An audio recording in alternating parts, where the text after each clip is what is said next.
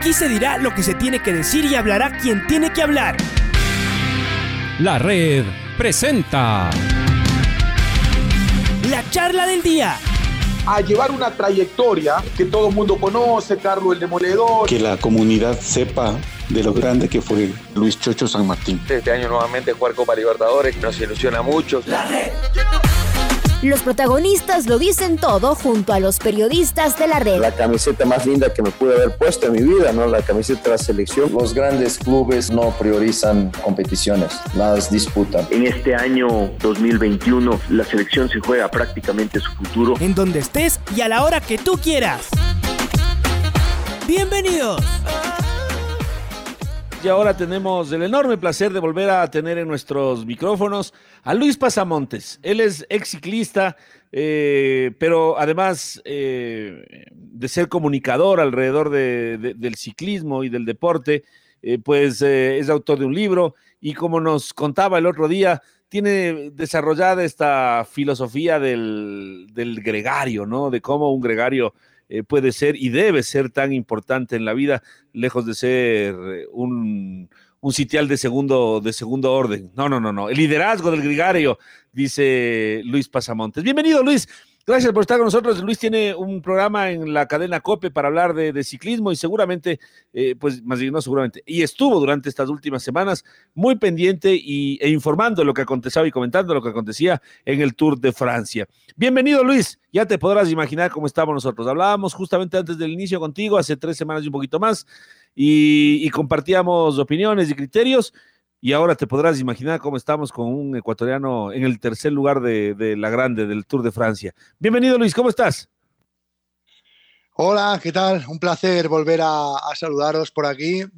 Ya os dije, ya os dije entonces que, seguro que, lo haría muy bien vuestro, vuestro paisano Richard Carapaz y, fíjate si así ha sido, ¿no? Cómo, cómo se ha conseguido subir a, a ese podium de París tan cotizado y tan perseguido por ciclistas de muchísimo nivel y Richard ha vuelto a demostrar que, él es uno de esos ciclistas.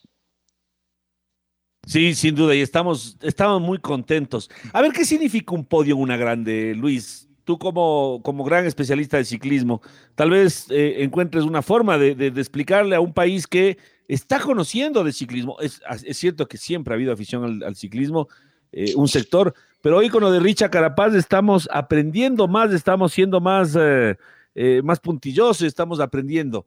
¿Qué es un tercer lugar en, un Tour de Francia?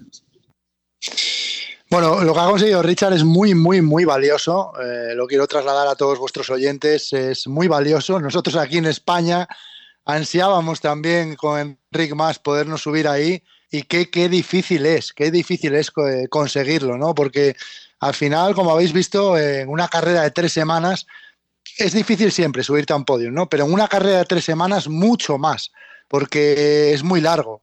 En una carrera de tres semanas tienes que tener buena suerte, tienes que no caer enfermo, tienes que evitar caídas, tienes que tener un buen equipo a tu alrededor, no puedes desfallecer ningún día. Eh, tienes que tener muchas, muchas circunstancias a tu favor para poder subir al podio y, por eso eh, los equipos y el propio ciclista le da un valor máximo a poderse subir a, a ese cajón en los Campos Elíseos.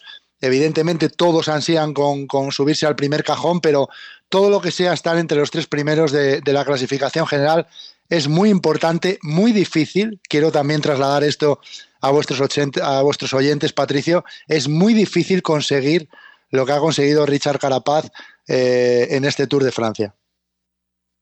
Además, alrededor de la gente que estaba, ¿no? Tú mismo lo dices al español más. Eh, también a otros, a otros ciclistas que están ahí sin duda alguna, pues tratando de, llevar adelante una buena carrera y que tienen estos sueños de eh, legítimos sueños de, gloria deportiva.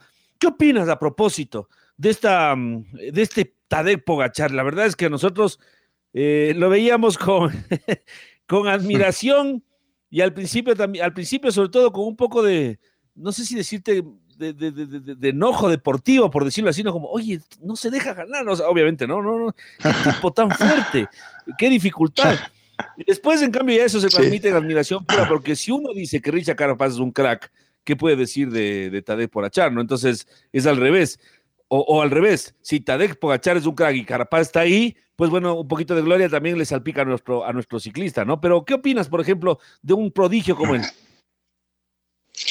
Bueno, mira, Patricio, hace pocas semanas tuve la oportunidad de conversar con su entrenador, con el entrenador de, de Pogachar, y, bueno, me comentaba que lo más sorprendente de Pogachar es que eh, genéticamente es capaz de recuperar eh, cada día más rápido y de manera más eficiente que el resto de, personas, ¿no? Y en este caso que el resto de, ciclistas. O sea, digamos que no, no significa que, que, Pogachar tenga unas cualidades eh, a nivel de vatios o a nivel de características deportivas muy superiores a, Richard o a otros ciclistas, sino que él, a medida que pasan los días en, eh, en, esta, en esta prueba, en el Tour de Francia, en una carrera de tres semanas, él sigue pues estando, digamos, fresco, ¿no? Y abro comillas, porque evidentemente la fatiga también la tiene, pero consigue recuperar cada día eh, de una manera más eficiente y por tanto eso le permite estar en la última semana eh, pues a ese nivel y en la primera igualmente, ¿no? Aunque ya si te diste cuenta, en la última semana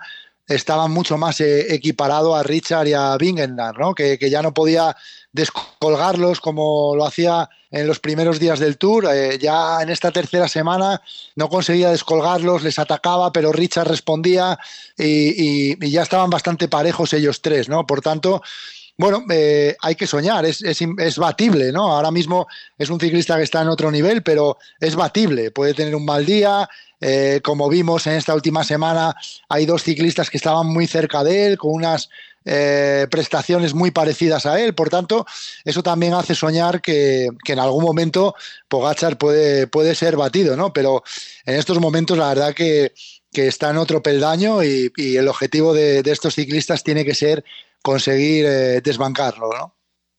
Claro, por supuesto. Pero mira como lo que tú dices, como es el ciclismo, uno de los favoritos era Primo Roglic y nos dolió tanto de la manera en la que se quedó fuera. Uno dice, sí, queremos verle a nuestro ciclista arriba, pero no a costa de un accidente ni de, una, ni de un infortunio.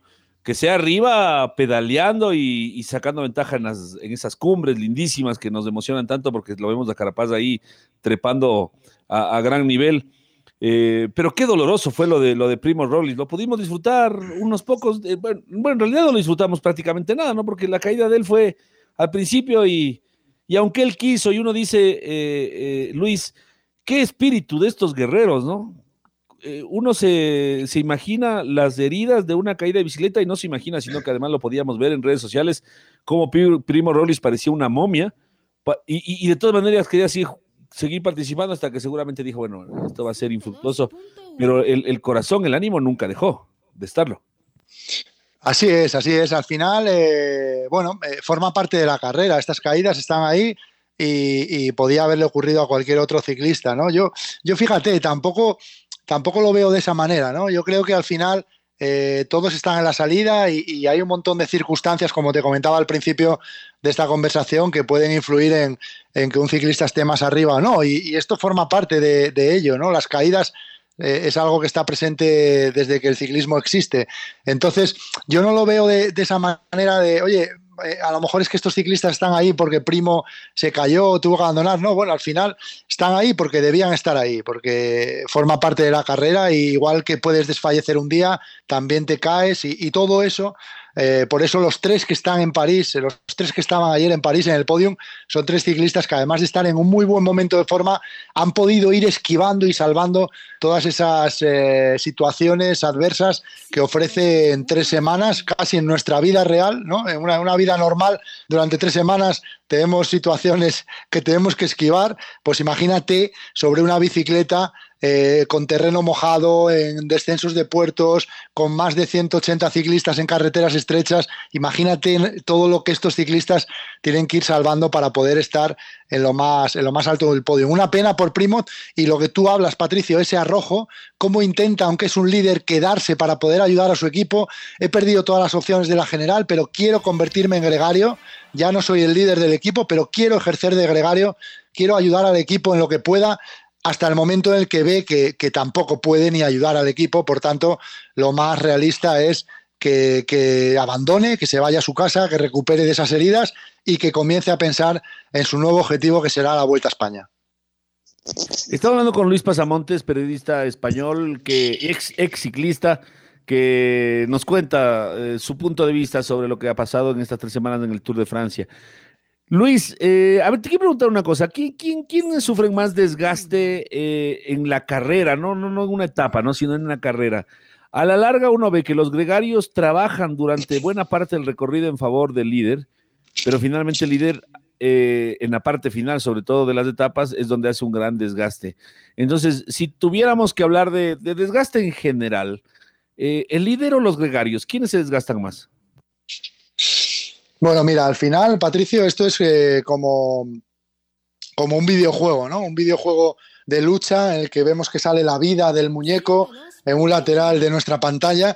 Eso es como comienzan los, los ciclistas un Tour de Francia, con, con, una barrita de vida en color verde y a medida que van haciendo esfuerzos, esa barrita de vida va disminuyendo, disminuyendo, disminuyendo, ¿no? Tienen que administrar muy bien cada esfuerzo, ¿no? Por eso eh, no, no, no, se podría equiparar eh, no se podría equiparar quién, quién de, los dos líderes o agregarios hacen más esfuerzo. Al final, todos hacen un esfuerzo eh, importante. Sí te diría que a nivel emocional, a nivel de gestionar presión, a nivel de, escuchar noticias, de, escuchar eh, lo que se dice en redes sociales sobre su actuación, los líderes están mucho más expuestos. Pero también son corredores que son capaces de gestionar eso muy bien. Por eso están ahí, ¿no? A veces eh, hablamos que, un gregario, oye, ¿por qué no podríamos contratar a un gregario, convertirlo en líder? Sería un corredor más económico y a lo mejor el lanzador de Mark Cavendish lo podemos convertir en sprinter y, tendríamos un corredor más económico incluso, pero no, ese corredor seguramente no sería capaz de ganar ni una sola carrera. Incluso no sería capaz de estar ni en la posición en la que estaba cuando ejercía el lanzador, porque él estaba preparado para, para, para ser gregario, ¿no? Por tanto, te digo que ambos hacen un desgaste muy similar. Los gregarios levantan el pie cuando terminan su trabajo para empezar a recuperar esa energía de cara a la etapa siguiente. Y el líder, aunque va mucho más cómodo durante la etapa, también en esa parte final es el que tiene que, dar el máximo por todo el trabajo anterior que han hecho los ciclistas. Por tanto, te diría que ambos gastan lo mismo, pero sí que a nivel emocional y a nivel presión, el líder está mucho más expuesto que, el gregario. te entiendo entonces que un, que un líder puede pasar a ser gregario con más facilidad que un gregario a líder. Bueno, también depende, no es fácil, ¿eh? pero también depende de su personalidad, porque hay líderes que dicen, como la empresa puede ocurrir, no, no, no, no, no, yo soy líder. O sea, yo si me caigo, yo si no soy capaz de disputar la carrera, tampoco me pidáis que suba bidones ni que pueda entregar la bicicleta a un compañero que la necesite, ¿no? Por favor, yo soy líder. Esos son los líderes eh, falsos líderes, que llamo yo, ¿no? Los verdaderos líderes son esos, como, como eh, o, como Froome, que son capaces de eh, decir, oye, ahora mismo mi nivel no es el adecuado para liderar, pero yo soy un miembro más de este equipo, somos ocho, y tengo que cambiar mi rol para ayudar al equipo en lo que pueda. Por tanto, no es tampoco tan fácil. Hay otros líderes que están, digamos, en un escalón muy alto y que no son capaces de bajarse de ahí aunque ocurra lo que ocurra. Por tanto, tampoco es fácil a veces bajar a estos líderes de un peldaño, Patricio. Se vienen los Juegos Olímpicos y se viene la Vuelta a España. Eh, ¿Cómo considerarías tú que llegan estos ciclistas que han participado tres semanas en una grande, con todo este desgaste, a participar menos de una semana eh, del cierre del Tour de Francia en los Juegos Olímpicos? Bueno, evidentemente depende mucho de cómo ha terminado cada ciclista, ¿no? Los que han terminado ahí arriba, estoy convencido que van a llegar muy bien, ¿no? Porque son corredores que no llegan con una fatiga máxima, como otros que pueden llegar a, París eh, en el día de ayer, pudieron llegar a París en el día de ayer, pero eh, con una fatiga extrema, ¿no? Digamos que estos ciclistas, por supuesto que están muy cansados, por supuesto que Richard Garapaz está muy fatigado, pero eh, ha sido capaz de llegar a esta última semana mucho más fresco que, otros muchos ciclistas. Entonces, haciendo esta semana eh, pues con un poco más de tranquilidad, sobre todo con pequeños rodajes en bicicleta, eh, asimilación de todo el esfuerzo, pueden llegar con un momento de forma muy, muy potente a, a, Tokio y hacer una carrera importante. De hecho, yo me atrevería a decir que los ciclistas que estén ahí disputando esa Olimpiada seguramente sean corredores que han estado en el Tour de Francia. ¿Tú, crees que las, las o, más bien, cómo varían las estrategias? Porque en un equipo hay ocho, integrantes, eh, se tiene ya la idea trabajada, seguramente tienen muchísimo tiempo para, para conversarla, para ensayarla. Acá, en cambio, es como suele pasar en las elecciones, ¿no? Juntarse, ponerse de acuerdo y salir. Y en el caso, por ejemplo, de la delegación ecuatoriana, son dos ciclistas, ¿no? Entonces, un equipo de dos eh, para una, sí es cierto, es como que si fuera una sola etapa, es solamente un circuito. Eh, pero no sé, ¿cómo lo, ¿cómo lo lees tú a una participación en Olimpiadas, eh, Luis? Es muy complicado porque, como bien dices, son muy pocos ciclistas. Nosotros, por ejemplo, vamos a llevar a cinco corredores y aún así nos parecen poco. Imagínate vosotros con dos corredores, ¿no? Tienen que, tienen que cambiar totalmente su forma de correr, tienen que aprovecharse del trabajo de otras selecciones y estar muy atentos a, cualquier corte, pero es que cualquier corte de, la Olimpiada puede ser el bueno, porque al final lleva cada selección a lo mejor que tiene en su país y por tanto eh, a los corredores que más en forma tienen o que el seleccionador considera que más en forma están, por tanto cualquier pequeña escapada que se haga en la parte final puede ser la buena, ¿no? No es como una carrera eh, de, más días o en una carrera más estructurada con equipos de ocho, en lo que, como decías, pues hay un grupo de ciclistas que controla las escapadas, otro grupo de ciclistas que se reserva para disputar. Aquí no, aquí al final se puede hacer un pequeño trabajo, pero, pero sobre todo se necesitan ciclistas que puedan rematar. Se necesitan ciclistas que puedan eh, filtrarse en un corte y rematar en la línea de meta eh, en un sprint reducido, eh, por tanto, nosotros, fíjate, en nuestro caso no vamos a llevar a corredores a lo mejor que sean muy gregarios, que sean corredores de trabajar mucho, sino corredores que son capaces de levantar los brazos en, una, en cualquier etapa de más de 200 kilómetros, ¿no? Entonces, la forma de correr varía mucho y además no llevan pinganillo, no llevan radio, no llevan emisora los coches con los ciclistas, por tanto, pues eh, cambia mucho todo, porque no puedes dar a veces las órdenes inmediatas que puedes dar en una carrera, a veces cuando te llega la información ya es tarde, cuando quieres dar la información eh, no, llega a tiempo. Entonces, bueno, es una carrera en la que influyen muchos factores y, sin duda vamos a vivir una, una Olimpiada emocionante. Y después viene la Vuelta a España. Estamos a un poquito menos de un mes, ¿no? El 14 de agosto comienza la Vuelta a España. Eh, ¿qué, bueno, ¿qué esperan ustedes como españoles, por supuesto, de, esta competencia? Y, crees tú que estos grandes ciclistas que estuvieron pedaleando a, tope en el Tour de Francia eh, puedan llegar en buen, en buen, obviamente si sus equipos lo requieren, ¿no? Seguramente ahí habrá ciclistas que, que decidieron participar en este y que no estarán en la Vuelta a España, pero al menos de los que podrían llegar a estar considerados por sus equipos. Llegan en buenas condiciones, 27 eh, días, 28 días son suficientes para recuperarse después de 21 de pedaleo. Sí, sí, yo creo que sí. Mira, lo primero que te digo es que estamos muy ilusionados porque vamos a tener una participación muy, muy potente en la, Vuelta a España. Va a haber corredores eh, de primer nivel eh, disputando la clasificación general y va a ser una carrera pues muy emocionante. Hombre, eh, desgraciadamente la caída de Roglic nos privó, nos privó de, verlo en, el Tour de Francia, pero va a hacer que, pueda estar presente eh, en, la, Vuelta a España. También se habla que a lo mejor Pogachar. Bueno, tendremos que ver también cómo, los ciclistas plantean esto con sus equipos, si van, si no van, cómo están defatigados. Pero sí que se puede hacer, sí que se puede hacer buen, un buen tour y se podría hacer una muy buena Vuelta a España. Ahora todo está muy medido, los entrenadores tienen todo muy calculado y, haciendo un buen periodo de descanso, una buena activación antes de la, carrera, puede llegar la gente con muy buen nivel. Y hemos visto eh, ciclistas que han corrido el Giro de Italia y han funcionado perfectamente en el Tour de Francia, como puede ser el español Pello Bilbao, que, consiguió terminar entre los 10 primeros corriendo el Giro. Por tanto, creo que, sí, tu, tu, pregunta es, ¿pueden llegar bien los ciclistas del Tour a la vuelta? Sí, y, la ilusión que tenemos muy grande por, por el recorrido y por la participación. Luis, queremos agradecerte muchísimo por estos minutos. Gracias por estar eh, dispuesto a compartir tus conocimientos, tus comentarios con nosotros acá en, eh, en Radio La Red de Quito, Ecuador. Eh, te pediría, por favor, que nos dejes un último mensaje, ¿no? Nuevamente alrededor de esto que hizo Richard Carapaz para poner en contexto acá. Hablamos de, de qué tan importante es lo de Richard y, por supuesto, eh, quienes tenemos, estamos cerca del deporte, sabemos que lo que está haciendo Richard lo acerca seguramente a las más grandes figuras de nuestro deporte a nivel general, no solo del, bueno, del ciclismo indudable, pero digamos a nivel general.